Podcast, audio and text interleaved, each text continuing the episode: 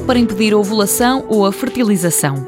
Por outras palavras, a pílula de contracepção de emergência ou pílula do dia seguinte. Utilizada como deve ser, permite de facto um melhor controle sobre uma série de situações e permite que pelo menos não haja tantas situações de gravidez indesejada que havia e que as pessoas eventualmente alguns teriam possibilidade de por portas travessas, digamos assim, conseguir fazer um aborto antes dele ser liberalizado, mas eh, na realidade permite de uma forma precoce não prosseguir com uma situação que é indesejável. Ana Granha, investigadora na Faculdade de Ciências e Tecnologia da Universidade do Algarve. Os primeiros métodos de contracepção de emergência começaram a ser testados nos anos 60.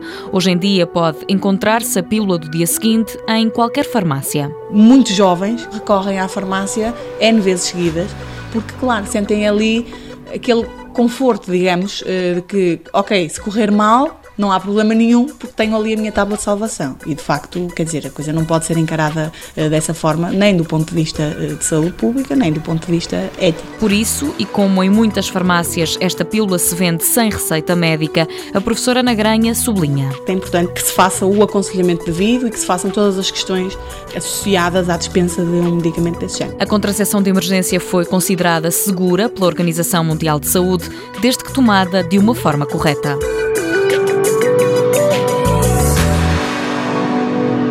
Mundo Novo, um programa do Concurso Nacional de Inovação BSTSF.